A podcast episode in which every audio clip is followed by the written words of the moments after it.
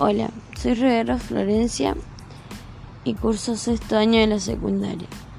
Hoy voy a hablar de la guía 1, la cual eh, el tema principal es la genética y su evolución en el tiempo. En 1953, Jane Watson y Francis Crick elaboran el modelo del DNA y prueban que los genes determinan la herencia. En 1958, el experimento Meselson-Stein demuestra que el ADN se replica de modo semiconservador. En 1961, el código genético se ordena en triplete. En 1964, Orwell Termin utiliza virus de ARN y comprueba que la dirección de transcripción del ADN al ARN puede revertirse. En 1966 se descubre el código genético y en 1970 se descubren las enzimas de restricción, lo que esto permite cortar y pegar fragmentos del ADN.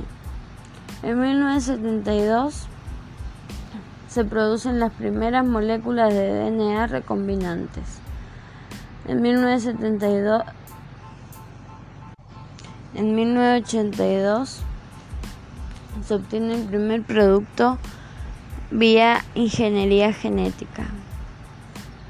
En 1985 Cary Mullis gana el primer Nobel gracias a la reacción en la cadena de la polimerasa, que eso le valió el premio.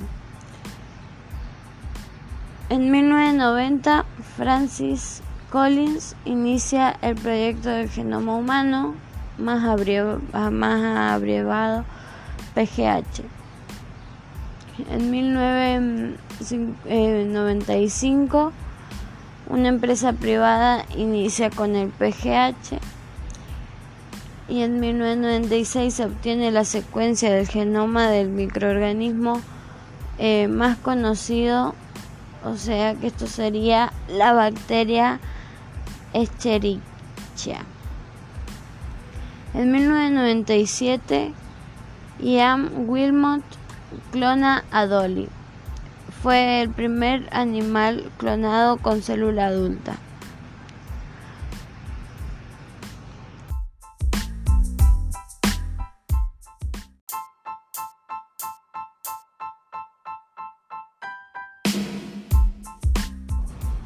Hola, soy Rivera Florencia y curso sexto año de la secundaria. Hoy voy a hablar de la guía 1, la cual eh, el tema principal es la genética y su evolución en el tiempo. En 1953, Jane Watson y Francis Crick elaboran el modelo del DNA y prueban que los genes determinan la herencia. En 1958, el experimento Meselson-Stein demuestra que el ADN se replica de modo semiconservador. En 1961, el código genético se ordena en triplete. En 1964, Orwell Termin utiliza virus de ARN y comprueba que la dirección de transcripción del ADN al ARN puede revertirse. En 1966 se descubre el código genético y en 1970 se descubren las enzimas de restricción, lo que esto permite cortar y pegar fragmentos del ADN. En 1972 se producen las primeras moléculas de DNA recombinantes. En 1972 en 1982 se obtiene el primer producto vía ingeniería genética. En 1985 Cary Mullis gana el primer Nobel gracias a la reacción en la cadena de la polimerasa, que eso le valió el premio. En 1990, Francis Collins inicia el proyecto del genoma humano, más, abreviado PGH.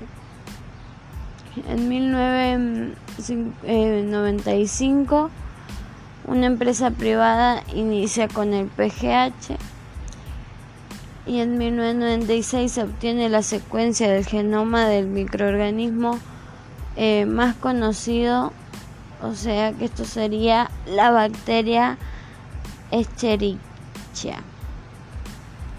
En 1997, Ian Wilmot clona a Dolly. Fue el primer animal clonado con célula adulta.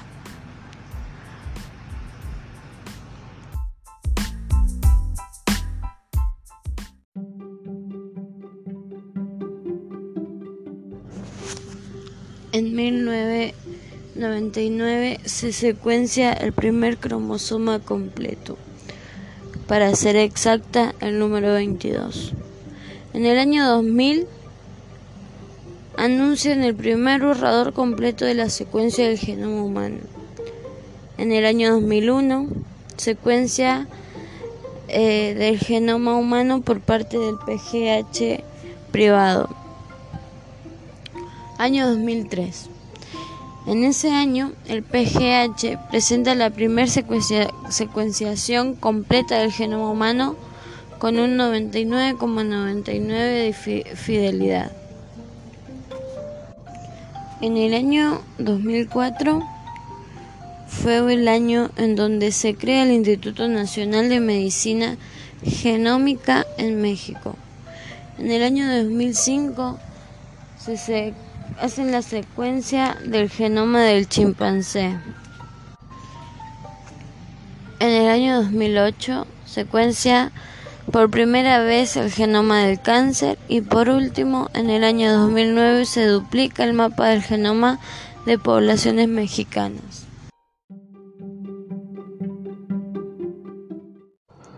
Hola, soy Rivero Florencia, de sexto de la secundaria del Colegio Nacional. Eh, hoy vengo a explicar y exponer eh, cuáles son las ramas de la genética, qué función cumple, de qué se encarga, etcétera, junto a uno de los métodos de la genética. La genética se divide en nueve ramas. Tenemos la genética clásica, que es la que se encarga del estudio de la herencia de los caracteres o sea, no se emplean herramientas de biología molecular. Por ejemplo, las leyes de Mendel o en el, análisis del ligamiento. Después tenemos la genética cuantitativa, que estudia cómo influyen los genes en el fonotipo. Por ejemplo, el peso, la longitud, el rendimiento, etc. Después tenemos la genética molecular, que es la que estudia la composición molecular del ADN, junto a su replicación y función de los genes. Después está la genética evolutiva y de poblaciones, que estudia el comportamiento de los genes en población y cómo influye él en la evolución de las especies. Por ejemplo, en una población de una especie diploide de 50 individuos para un gen con dos alelos A y A minúscula que estén en la misma frecuencia, habrá 50 copias de alelo A y 50 de alelo A minúscula. Después está la genética ecológica, que es la que estudia los rasgos ecológicamente relevantes y cómo evolucionan en las poblaciones naturales. Después tenemos genética del desarrollo, que es la que estudia el proceso por el cual los animales y las plantas crecen y se desarrollan. Después tenemos la genética microbiana, que es la que estudia la genética de microorganismos muy pequeños, que se encarga, por ejemplo, de las bacterias, arqueas, virus eh, y hongos. Después tenemos la genética conductal, que es un campo de investigación científica, que esto es utilizado eh, los métodos científicos para investigar la naturaleza. Y por último tenemos la ingeniería genética, que es la que se trata de un conjunto de tecnologías realizadas para cambiar la composición genética de las células.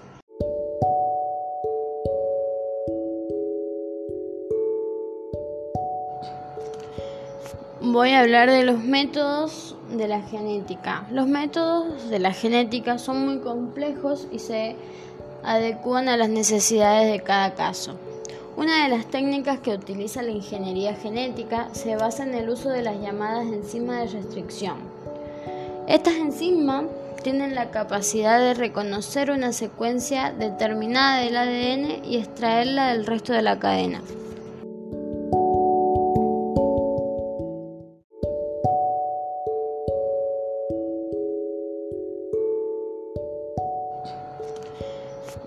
Hablar de los métodos de la genética. Los métodos de la genética son muy complejos y se adecúan a las necesidades de cada caso. Una de las técnicas que utiliza la ingeniería genética se basa en el uso de las llamadas enzimas de restricción. Estas enzimas tienen la capacidad de reconocer una secuencia determinada del ADN y extraerla del resto de la cadena.